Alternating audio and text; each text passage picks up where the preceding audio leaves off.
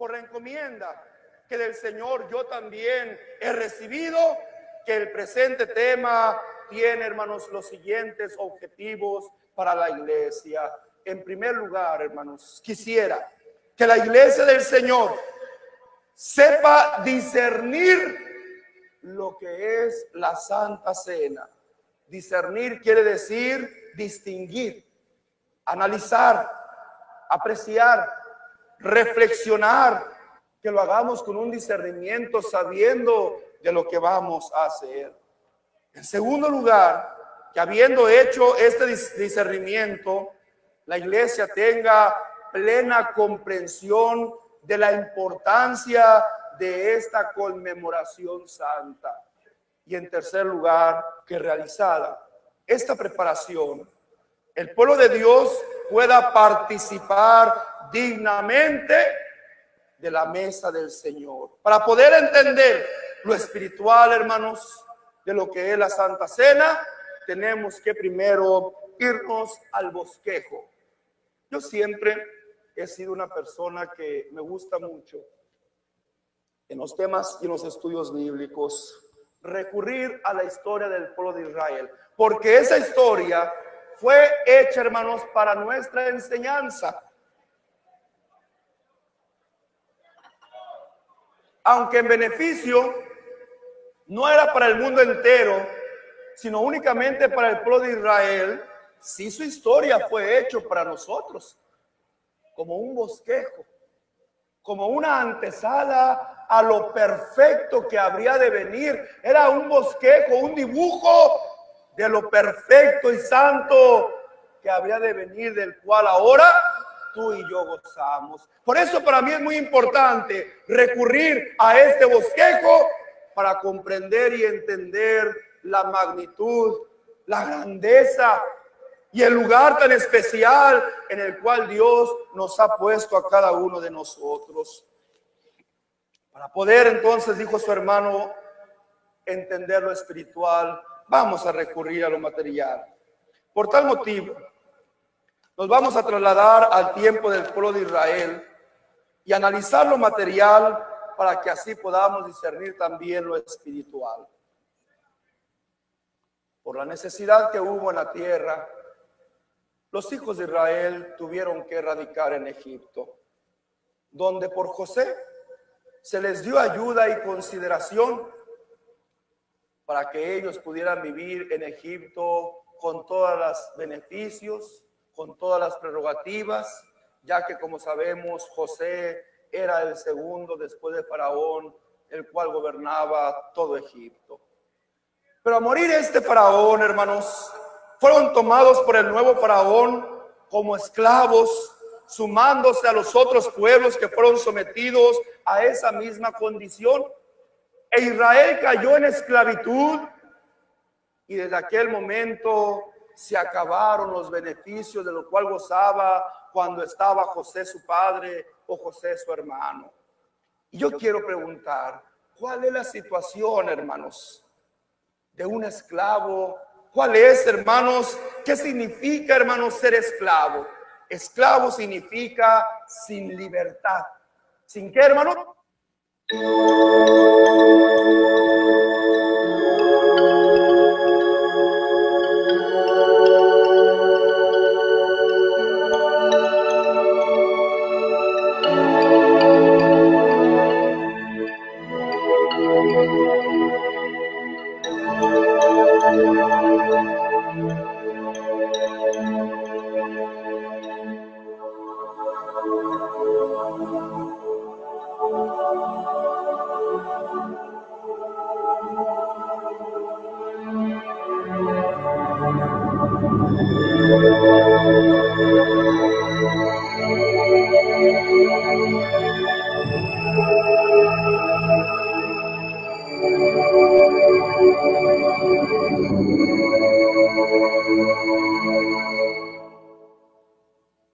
Has oído la historia de Cristo, dulce historia de gracia y amor, cuando débil y pobre caído, redimido me vi del dolor,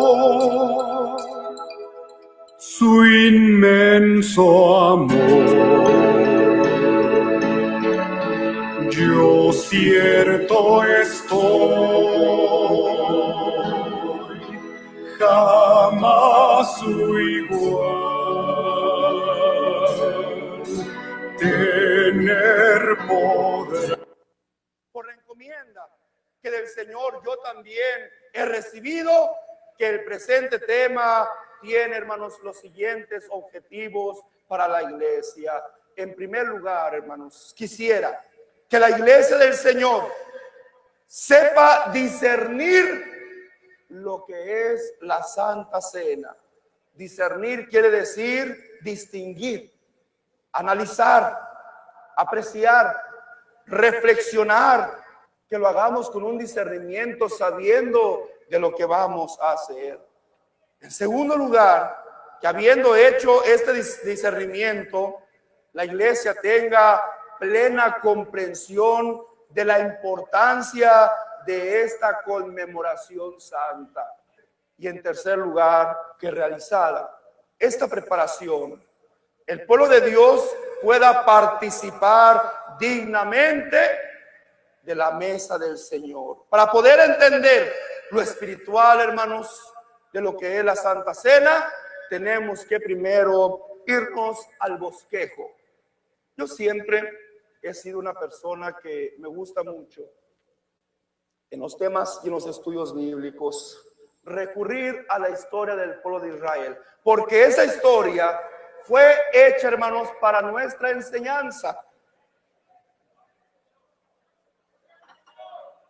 Aunque en beneficio no era para el mundo entero, sino únicamente para el pueblo de Israel, sí su historia fue hecha para nosotros, como un bosquejo, como una antesala a lo perfecto que habría de venir. Era un bosquejo, un dibujo de lo perfecto y santo que habría de venir, del cual ahora tú y yo gozamos. Por eso para mí es muy importante recurrir a este bosquejo para comprender y entender la magnitud, la grandeza y el lugar tan especial en el cual Dios nos ha puesto a cada uno de nosotros. Para poder entonces, dijo su hermano, entender lo espiritual, vamos a recurrir a lo material. Por tal motivo, nos vamos a trasladar al tiempo del pueblo de Israel y analizar lo material para que así podamos discernir también lo espiritual. Por la necesidad que hubo en la tierra, los hijos de Israel tuvieron que radicar en Egipto, donde por José se les dio ayuda y consideración para que ellos pudieran vivir en Egipto con todos los beneficios, con todas las prerrogativas, ya que como sabemos José era el segundo después de Faraón, el cual gobernaba todo Egipto. Pero a morir este faraón, hermanos, fueron tomados por el nuevo faraón como esclavos, sumándose a los otros pueblos que fueron sometidos a esa misma condición. E Israel cayó en esclavitud y desde aquel momento se acabaron los beneficios de lo cual gozaba cuando estaba José su padre o José su hermano. Y yo quiero preguntar, ¿cuál es la situación, hermanos, de un esclavo? ¿Cuál es, hermanos? ¿Qué significa, hermanos, ser esclavo? Esclavo significa sin libertad. ¿Sin qué, hermanos? Sin libertad.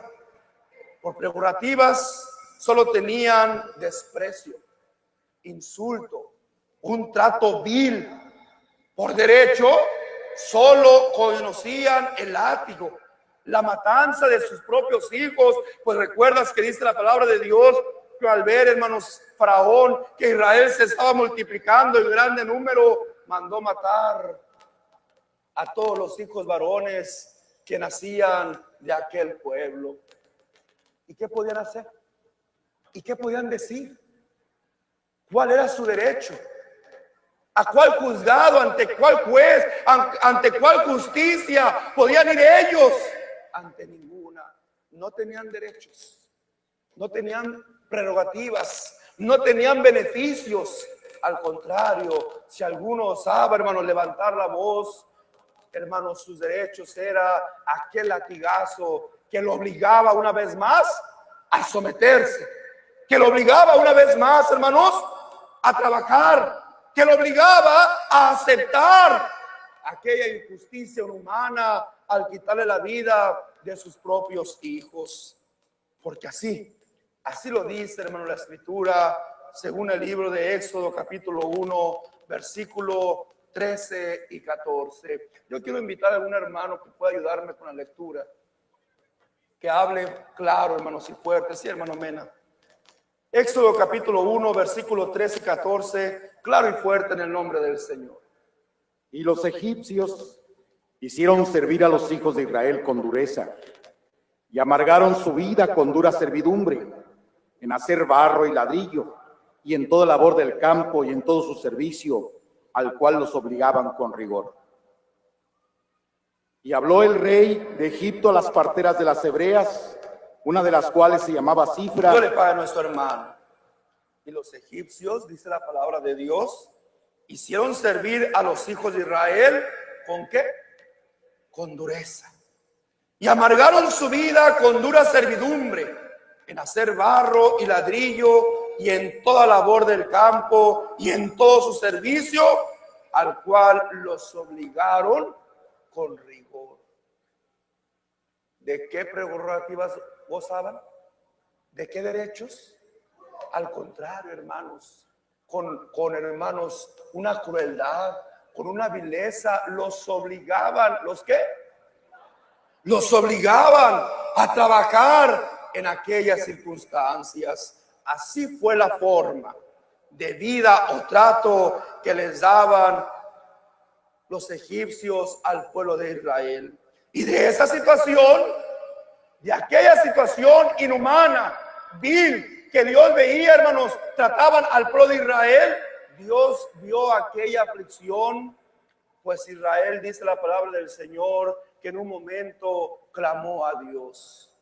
Se acordó que ellos descendían de unos hombres santos, de unos hombres justos, a los cuales Dios les había dado una promesa, promesa que Dios había olvidado porque ellos también se habían olvidado de Dios.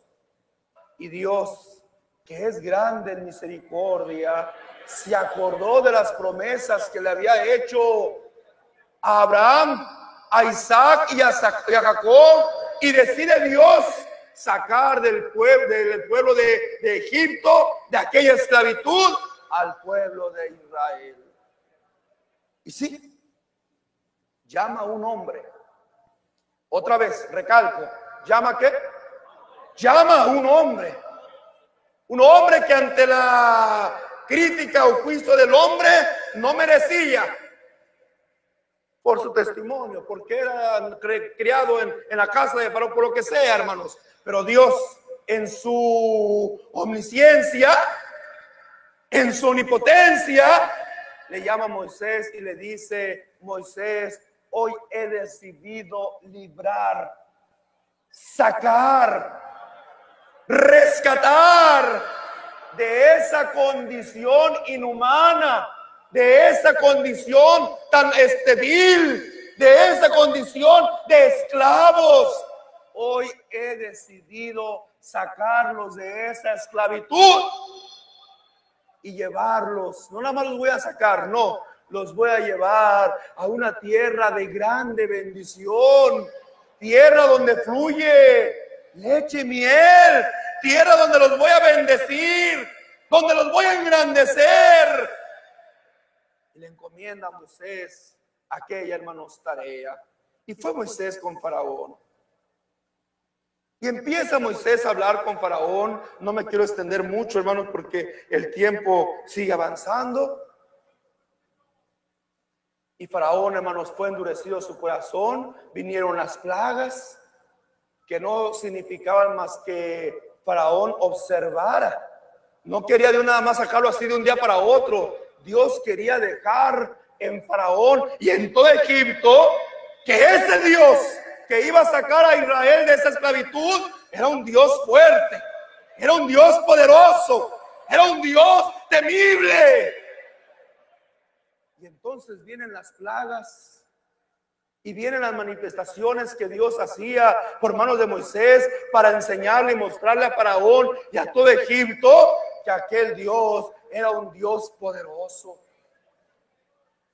Ante una plaga accedía y luego se negaba. Y luego accedía y luego se negaba. Pero llegó la última de las plagas, que fue, hermanos, la de la muerte, donde Dios le quita la vida a todos los primogénitos de Egipto, librando así a su pueblo. Y entonces ahí Dios hablando el corazón de Faraón, que derrotado ante aquel Dios poderoso, incapaz de hacer algo en contra de ese Dios, decide dejar, hermanos, libre a aquel pueblo. No creas que fue algo tan sencillo como su hermano lo está platicando, hermanos. No, no fue algo tan inadvertido como hoy lo estamos recordando. No, hermanos. Egipto era el imperio más poderoso de aquella época de todo el mundo. Decir que unos esclavos se rebelaron en contra de Egipto y que unos esclavos vencieron al ejército del faraón era vergonzoso, era humillante. Y para la soberbia de aquel hombre, hermanos, era algo que no podía dar el crédito. Por eso cuando Israel ya iba caminando en su libertad, él se ensoberbece y dice, pero ¿qué estoy haciendo? Qué vergüenza que todos se den cuenta que este pueblo de esclavos me haya vencido. Y acuérdate, no fue el pueblo el que venció a Faraón, ¿o sí? ¿Quién fue el que mandó las plagas? ¿Quién fue el que iba doblegando cada vez más y más a Faraón? Pero tú crees que los pueblos y los reyes del mundo le iban a creer a Faraón? Oye, Faraón, ¿Qué pasó con Israel? Ah, no, es que tú no sabes. Vino una plaga de insectos y luego una plaga de, de, sangre sobre todas las aguas y luego la plaga de muerte. ¿Qué hubieran dicho, hermanos, los reinos y los pueblos del mundo? Este faraón está qué cosa. No haya que inventar. Se levanta faraón, lleno de soberbia, lleno, hermanos, de, de aquella ira y se va sobre Israel Israel, hermanos, ya iban, hermanos, camino a aquella libertad. Y frente a aquel mar donde se encontraban, voltean a lo lejos ven al ejército de Faraón. Y acuérdate, Israel se llenó de temor una vez más, de miedo. Y empezaron a reclamarle a Moisés, Moisés, para esto nos sacaste, para venir a morir aquí en el desierto. Pero no era, hermanos, no era porque Moisés no sabía qué hacer, porque Moisés, siervo de Dios, era dirigido por la mano de Dios. Y tú sabes que los designios de Dios para nosotros los hombres son incomprensibles. Y tú sabes que nuestros pensamientos no son los pensamientos de Dios porque Él ya tiene todo su plan bien trazado de toda la historia de esta humanidad. Y Él ya sabe lo que va a hacer y Él sabe cómo lo va a hacer. Aunque nosotros en, nuestro momento, en su momento no encontremos una explicación ni en una rápida respuesta, sabemos que lo que Dios hace es lo más perfecto. Y cuando Dios le habla a Moisés, tras el reclamo de Israel, que estaba desesperado. Y tenían razón, hermanos. El ejército de Faraón era el más fuerte de todo el mundo en aquella época. Y ahora iban sobre el pueblo de Israel. ¿Y quién era el pueblo de Israel? Un pueblo que no sabía pelear. Un pueblo que no tenía armas. Un pueblo que no tenía la experiencia de las guerras. Que lo único que estaba enseñado era para qué cosa? Para hacer ladrillo, para trabajar. Sus armas eran una cucharita, hermanos, o, unas maderitas para darle forma al ladrillo. Era todo lo que sabía. Qué temor tan grande inició en ellos cuando vio aquel ejército. Pero una vez más, Dios muestra su poder. Una vez más, Dios muestra su grandeza. Y tras aquella desesperación de Israel, Dios abre el mar en dos. Y el pueblo pasa por seco, hermanos, por el medio de aquel mar. Y cuando iba el ejército de Faraón, hermanos, siguiendo Israel, aquellas aguas se cierran, hermanos, y ahí perecieron la gran mayoría del ejército de Faraón. ¿Tú crees que alguien le iba a creer esta historia a Faraón? De veras, mira rey de Mesopotamia, mira rey de Persia, mira rey de otros lugares. El mar se abrió en dos. Este faraón. Pero Dios a ese faraón le mostró su poder, le mostró su grandeza y le mostró qué horrenda cosa es, qué cosa es caer en manos de un Dios vivo. Bueno, pues entonces pasa Israel de la esclavitud a la libertad. Y cuando Dios lo saca, en cuanto se ven ellos un poquito, hermanos, descuidados de Moisés, siervo de Dios, le exigen a aquella persona que representaba a Moisés ante el pueblo, el que había quedado como responsable, que le hicieran dioses que fueran delante de ellos. Por eso Dios habla con Moisés y le deja a Moisés un mandamiento que iba a quedar para perpetuamente para todas las generaciones de este pueblo judío. Lea el hermano en Éxodo capítulo 12, versículo 1 en adelante. Aunque está un poco largo, pero yo creo que es necesario porque su hermano quiere que se comprenda bien esas cosas. Léalo, mi hermano. Habló Jehová a Moisés y a Aarón en la tierra de Egipto, diciendo, Este mes os será principio de los meses, para vosotros será este el primero de los meses del año. Hablad a toda la congregación de Israel diciendo, en el 10 de este mes, tómese cada uno un cordero, según las familias de los padres, un cordero por familia. Mas si la familia fuere tan pequeña que no baste para comer el cordero, entonces él y su vecino inmediato a su casa tomarán uno según el número de las personas, conforme al comer de cada hombre, haréis la cuenta sobre el cordero. El animal será sin defecto, macho de un año. No tomaréis de las ovejas o de las cabras. Fíjese al versículo 14 en el nombre del Señor. Y este día os será en memoria y lo celebraréis como fiesta solemne para Jehová durante vuestras generaciones. Por estatuto perpetuo lo celebraréis. Siete días comeréis panes y levadura, y así el primer día haréis que no haya levadura en vuestras casas, porque cualquiera que comiera leudado, desde el primer día hasta el séptimo día, será cortado Israel. El primer día habrá santa convocación, y asimismo en el séptimo día tendréis una santa convocación. Ninguna obra se hará en ellos, excepto solamente que preparéis lo que cada cual haya de comer.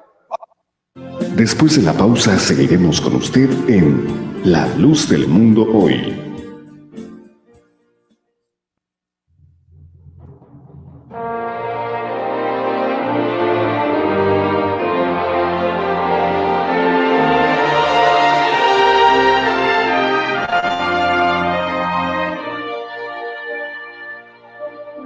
Anoche tuve un sueño sublime arrobador. Miraba yo a Jerusalén y el templo en su esplendor. De niños mil el coro dulcísimo se oyó. En tanto desde el cielo un eco respondió, en tanto desde el cielo un eco respondió.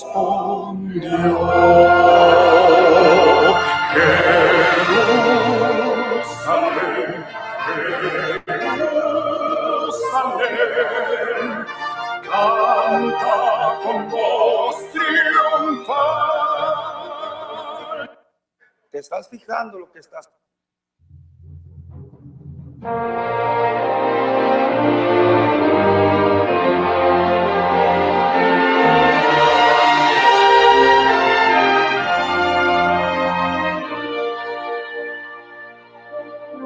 Anoche tuve un sueño sublime arrobador.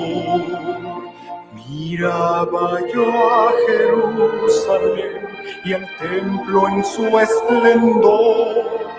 De niños mil el coro dulcísimo se oyó. En tanto desde el cielo un eco respondió, en tanto desde el cielo un eco respondió.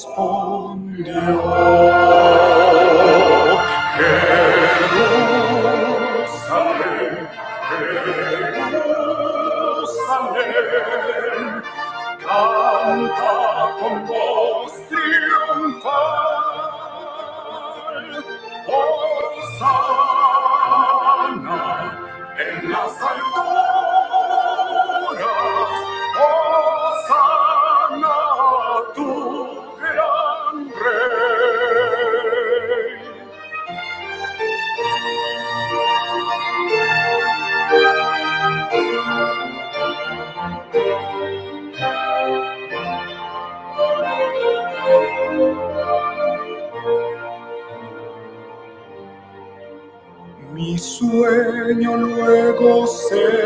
cambió, quietud doquier miré, callando las hosanas de niños que escuché.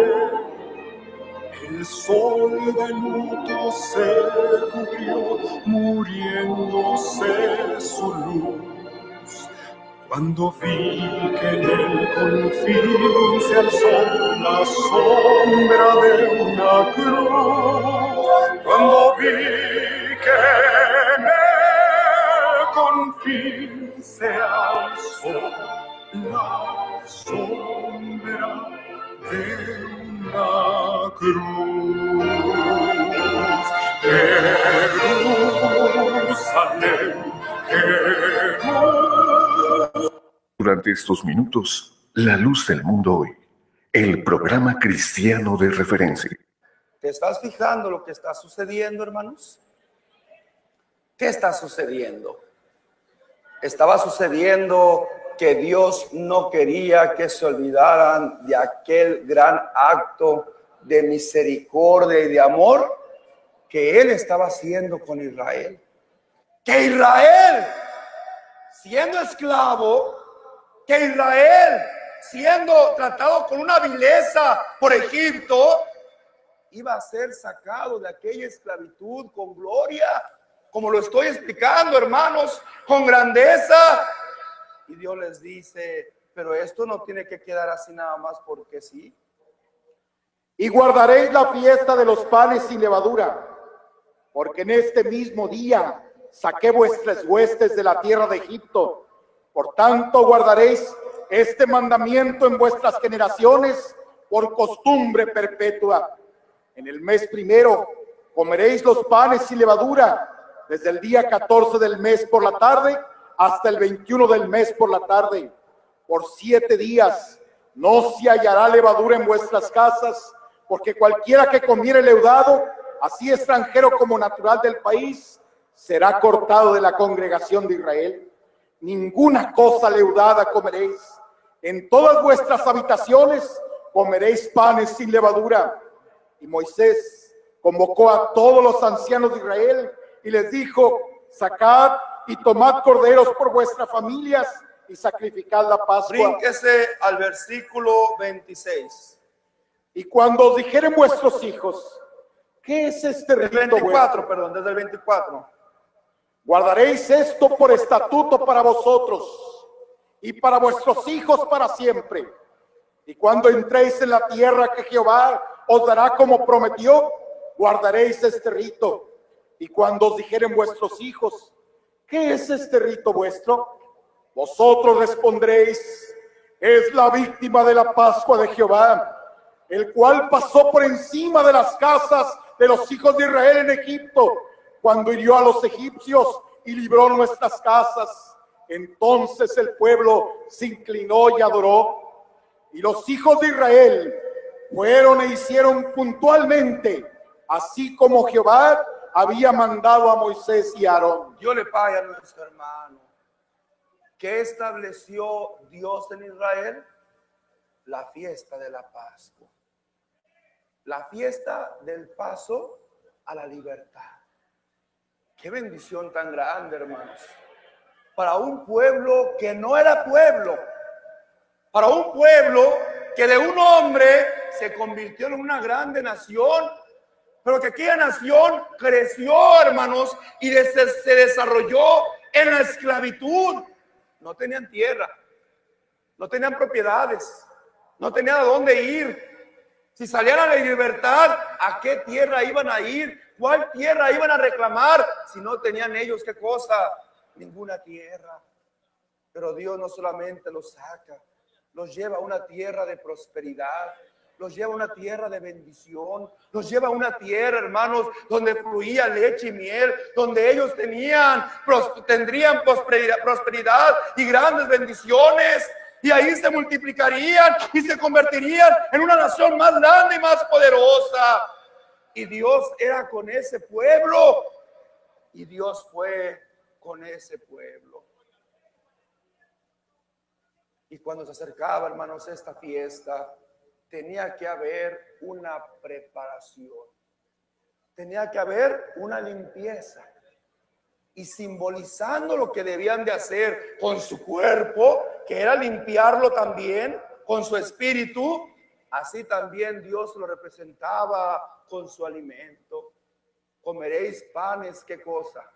Sin levadura sin aquel hongo microscópico pequeño que viene a fermentar la masa y la hace que se corrompa. Sin esa levadura que corrompe la masa, por eso dije en simbolismo, también vosotros os prepararéis. Os apartaréis de todo mal, os apartaréis de todo pecado, porque se llamará a él, porque será una santa convocación. Si me doy a entender, iglesia del Señor, y en ella participaréis. ¿Y cómo lo van a celebrar? les dice el Señor, tomaréis un macho cabrío. Fíjate qué bonito. Ya Dios empezaba, ¿qué cosa, hermanos? A dibujar lo que habría de pasar en un futuro. Sí, hermanos. Y no creas que esto fue nada más en el tiempo de Moisés, no, hermanos. Jesucristo les decía, hermanos, a, aquellos hombres este, falsos, ¿verdad? Este, tú dices que vienes de Abraham. Si tú fueras de Abraham, este, eh, nosotros somos hijos de Abraham. Tú que sabes de la ley. Y el Señor les decía a aquellos hombres, si ustedes supieran que desde el tiempo de Abraham, Abraham vio mi día y se gozó y se alegró. ¿Cómo vio Abraham el día del Señor? ¿Cómo? ¿Lo vio? ¿Qué vio? ¿Qué vio? Yo te voy a decir qué vio. El Señor le llama a Abraham y le dice, Abraham, quiero que me sacrifiques a tu hijo, a tu único. Y Abraham obedeció. Sí, Señor agarra al hijo, prepara aquel holocausto, hermanos, toma su hijo, lo pone en el holocausto, su hijo pues ya eh, atemorizado, ay padre, eh, pues aquí está ya todo preparado, nomás falta este el, el animalito, ya Dios proveerá, agarra a Abraham a su hijo, lo deposita en aquel holocausto, toma aquella hermanos, haga y cuando lo va hermanos a sacrificar, oye la voz de Dios que le dice, detente, Abraham. No lo sacrifiques. Me has demostrado tu obediencia. Ay, Señor, qué alegría sintió, ¿verdad? Que le salvó la vida, hermanos, a su hijo. Pero luego hace una pregunta a Abraham y le dice al Señor, pero Señor, si ya está todo listo, ¿cómo no te voy a presentar sacrificio? Y volteando a un lado, ve a un cordero. ¿Sí te acuerdas, hermanos, de esa porción? ¿Y aquel cordero en dónde estaba? Atorado entre unas ramas y le dice, sacrifica este cordero. Este cordero es el que tomará el lugar de tu hijo. Para que en vez de que tu hijo sea sacrificado, este cordero va a ser el que va a hacer qué cosa. No, Abraham no entendió lo que estaba haciendo, ¿eh? Él se alegró porque libró la vida de su hijo, pero vio el día del Señor. ¿Cuál es el día del Señor? ¿Cuál es el día que vamos a celebrar todos nosotros? El día 14 de agosto. El día del Señor es cuando Él dio su vida por nosotros. ¿Sí, hermanos? Ese es el día del Señor. ¿Qué celebramos nosotros? ¿El nacimiento de Cristo o la muerte de Cristo? Porque la muerte de Cristo fue la que nos trajo, ¿qué cosa? Redención. Porque la muerte de Cristo fue la que nos trajo salvación. Y en la muerte de Cristo, Dios nos da el estatuto perpetuo para la iglesia de recordar su muerte. ¿Sí, hermanos? De recordar qué cosa. Así es que Abraham vio el día del Señor. Sí lo vio. Cuando aquel cordero pagó, ¿qué cosa, hermanos? Pagó por la vida de su hijo. Como Cristo, cual cordero inmolado, también pagó, ¿qué cosa? Pagó nuestras vidas. Entonces volvemos otra vez a lo mismo, ¿verdad? Eso es lo que Dios establece a Israel. Fue el dibujo, fue el bosquejo, fue la antesala de lo real y de lo verdadero. Pero los doctos todavía suben año tras año a Jerusalén a celebrar la fiesta de la Pascua. ¿Cuánto más nosotros? ¿Y qué simboliza? ¿Y qué significa? ¿Y qué es ir a Guadalajara y tomar de ese pedazo de pan y beber de esa copa de vino? ¿Qué simboliza? Algo muy grandioso y muy único que sucedió en beneficio de ti y de mí. ¿Lo recordamos? Lucas capítulo 22, versículo delante para la gloria hermano.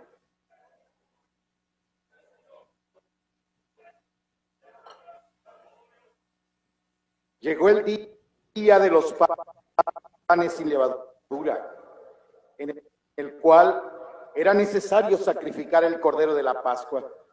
Y Jesús envió a Pedro y a Juan diciendo, y preparadnos la Pascua para que la comamos.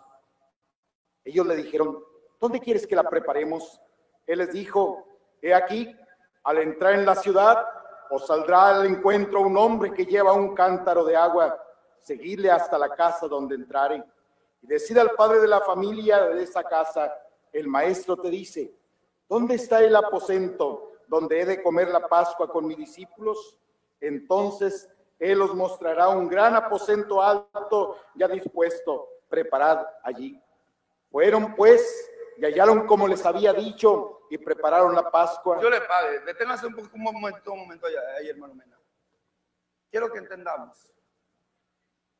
Lo que estamos leyendo ahorita, conforme a lo que estaba, el mandato que estaba de parte de Dios, pareciera que, hermanos, se está preparando la Pascua tradicional de los judíos. ¿Sí, hermanos? Y sí, porque Cristo también la celebraba. Nuestro Señor desde que nació, hermanos, en este mundo como hombre, también cumplía con ese ritual, con ese mandamiento que Dios estableció, hermanos, para todos los judíos y él como parte del pueblo también cumplía con ese ritual. No recuerdo cuando él se perdió a la edad de 12 años, se perdió porque venían precisamente de aquella festividad, hermanos. Porque él también, ¿qué cosa? Porque él también cumplía. Pero aquel día, pero aquella ocasión que el Señor les dice, vayan a preparar la Pascua, ni los apóstoles, ni los discípulos entendían y comprendían a qué se estaba refiriendo el Señor. Ellos creían que como los años anteriores era la Pascua de Israel. Pero vamos a entender lo que sucede a continuación. ¿Dónde se quedó el hermano? 14. En el 14. Cuando era la hora, se sentó a la mesa y con él los apóstoles y les dijo, cuánto he deseado comer con vosotros esta Pascua antes que padezca. ¿Qué les dijo el Señor? Cuánto he deseado. Es que era la primera vez que la iba la Pascua de Israel. Era la primera vez que la iba a celebrar. No, hermanos. Lo acabo de mencionar.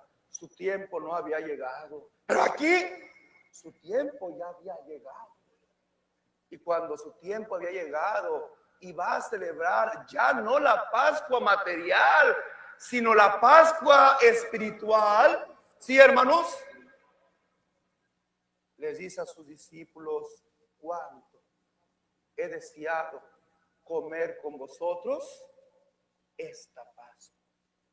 No aquella Pascua, no la Pascua establecida para Israel. ¿Qué dice? Esta Pascua. Instituyendo desde aquel momento, instituyendo desde aquel instante una nueva celebración. Y no solamente una nueva celebración, sino una nueva forma. Siga leyendo nuestro hermano, otra vez desde el 14, desde el, sí, 14.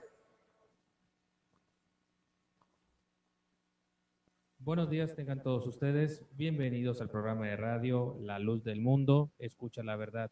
Dios les pague a todos ustedes que el día de hoy nos dedicaron tiempo en esta estación de radio con este tema, Escuela Dominical, Escucha la Verdad. El tema que ustedes escucharon fue por el apóstol de Jesucristo, Nazón Joaquín García, y el tema fue, ¿qué es la Santa Cena? Si usted quiere seguir escuchando este tipo de temas, si usted quiere seguir escuchando este tipo de programación, pues le invitamos a que nos siga escuchando todos los días de 9 a 10 de la noche por Grupo Asir y también lo invitamos a que nos escuche los días domingos de 11 a 12 del mediodía.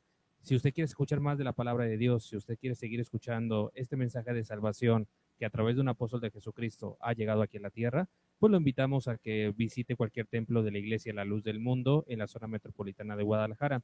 Si quiere visitarnos y no conoce alguno cercano a su domicilio, pues puede llamarnos al 3770-2014 o 2025 nos puede solicitar una dirección cercana o nos puede escribir a nuestra página de Facebook, Radio La Luz del Mundo, puede dejar su mensaje y con gusto le atenderemos. O puede también mandar un correo a lldmradio.yahoo.com.mx y nosotros con todo gusto estaremos con el mayor placer de atenderles y de poder platicar de la palabra de Dios. Les agradecemos a nombre de nuestro patrocinador principal que hace posible que esta transmisión llegue hacia ustedes. Yo soy Rubén Rodríguez y deseamos que la paz de Dios siga morando en sus corazones y mañana, primero Dios, tenemos una cita a las nueve de la noche aquí por Grupo Asir con el programa de radio La Luz del Mundo. Escucha la verdad. Que la paz de Dios y que la gracia que es en Cristo Jesús siga morando en sus corazones y Dios les bendiga. Para todo hay tiempo.